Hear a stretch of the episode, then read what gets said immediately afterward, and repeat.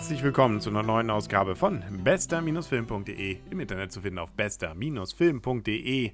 Und ich war mal wieder alleine im Kino. Irgendwie wollte Arne nicht mit. Warum auch immer. Ähm, es ging eigentlich ja um einen Film, wo ich gedacht hätte, das könnte ihn auch interessieren, weil es ist ein bisschen Fantasy und es ist ein Pixar-Film. Und Animationsfilme, den hat er sich ja normalerweise auch nicht verschlossen, aber der hat ihn zumindest nach den Trailern jetzt nicht ganz so mitgerissen. Somit muss ich also allein ein wenig etwas erzählen über Merida, Legende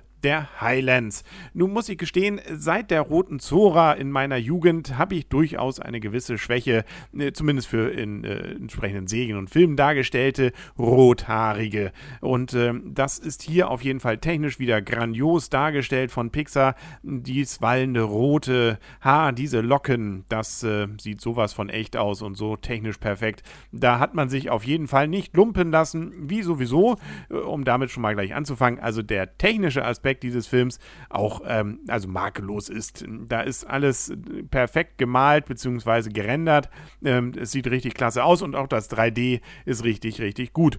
Ähm, da sind jetzt nicht so viele Pop-Out-Effekte, aber dafür hat man immer das Gefühl, man guckt eigentlich so auf so eine Theaterbühne. Naja, also eben so ein bisschen zumindest hinein und auch das finde ich eigentlich einen sehr, sehr schönen Effekt. Das 3D kommt also, finde ich, ziemlich gut dabei heraus. Doch das, was Pixar auszeichnet, ist ja nicht nur die technische Perfektion, sondern in der Regel ja auch, dass sie richtig nette Geschichten erzählen können. Und äh, im Gegensatz zu vielen anderen eben nicht nur so Slapstick, sondern auch etwas fürs Herz, beziehungsweise was mit Poesie. Und hier sind wir also jetzt in den Highlands. Wir befinden uns so in einer ja, mittelalterlichen Gesellschaft und äh, unsere Rothaarige ist nämlich die Tochter des Königs, äh, der allerdings, äh, na gut, eigentlich schon Verständnis für sie hat, nur ihre Mutter die ist zwar auch eine Herzensgute, will aber vor allem dem alten Brauch folgend jetzt also die Tochter weiter vermitteln an entsprechende, ja, eben jüngere Jungs äh, der entsprechenden äh, verbandelten anderen Häuser. Und die sind dann da und sollen dann da eben auch um ihre Hand kämpfen und zwar durch Bogenschießen. Allerdings, ähm, unsere Merida ist selber gute Kämpferin und insbesondere gute Bogenschießerin und will jetzt also um ihre eigene Hand entsprechend dort dann antreten, was was ja auch, wer den Trailer gesehen hat, gelingt. Es geht ja hier wirklich nur um die ersten Minuten, deswegen verrate ich da ja noch nicht zu viel. Allerdings eskaliert dann dieses äh, ja, Verhältnis zwischen ihr und ihrer Mutter. Und äh, das Ganze wird dann alles, äh, sagen wir mal so, etwas anders, als man vielleicht am Anfang denkt, weil da kommt noch eine Hexe mit hinein äh, und es hat noch was mit Bären zu tun. Und äh, gut, auch das ist vielleicht wenig überraschend. Am Ende geht natürlich alles irgendwie gut aus und man sitzt dann da mit Tränen in den Augen. Also das gelingt wieder. Dieses Gefühl ist auf jeden Fall in diesem Pixar-Film gut herübergebracht und man leidet mit, man freut sich mit und am Ende Ende, ja, da ist man, wie gesagt, durchaus gerade bei diesem Ende wieder, also zumindest bei mir, äh, gerührt. Natürlich jetzt nicht geweint, aber man hätte können. Äh, und äh, na gut, lassen wir diese Intimitäten hier weg.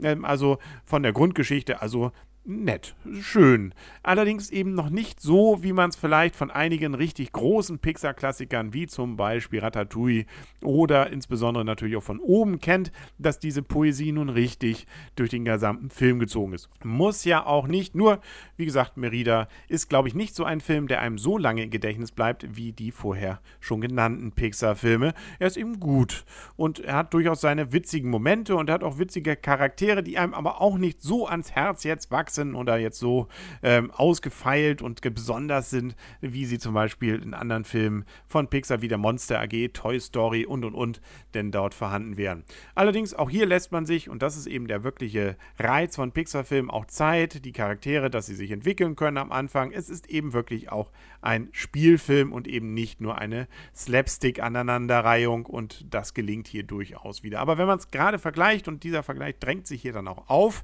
nämlich mit Rapunzel, der ja gar nicht vor so langer Zeit ja auch im Kino war und auch von Disney rausgebracht wurde, ähm, dann fand ich Rapunzel einfach irgendwie noch stimmiger und witziger.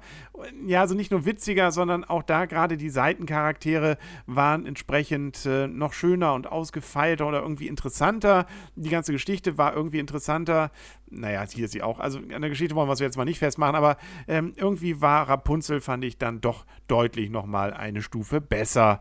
Äh, und auch dort haben wir durchaus ja mit Gefühlen zu kämpfen. Also wenn man da nur dran denkt, wieder diese Himmelslichter in den Himmel gehen, naja, gut, die Musik. Ähm, also ähm, kein schlechter Film, aber wenn man die Wahl hätte, würde ich eher auf Rapunzel dann also jetzt meinen Tipp legen. Das spiegelt sich jetzt auch in meinen Punkten wieder. Wir geben ja bis zu 10 Punkten und ich gebe ihm solide 7 Punkte.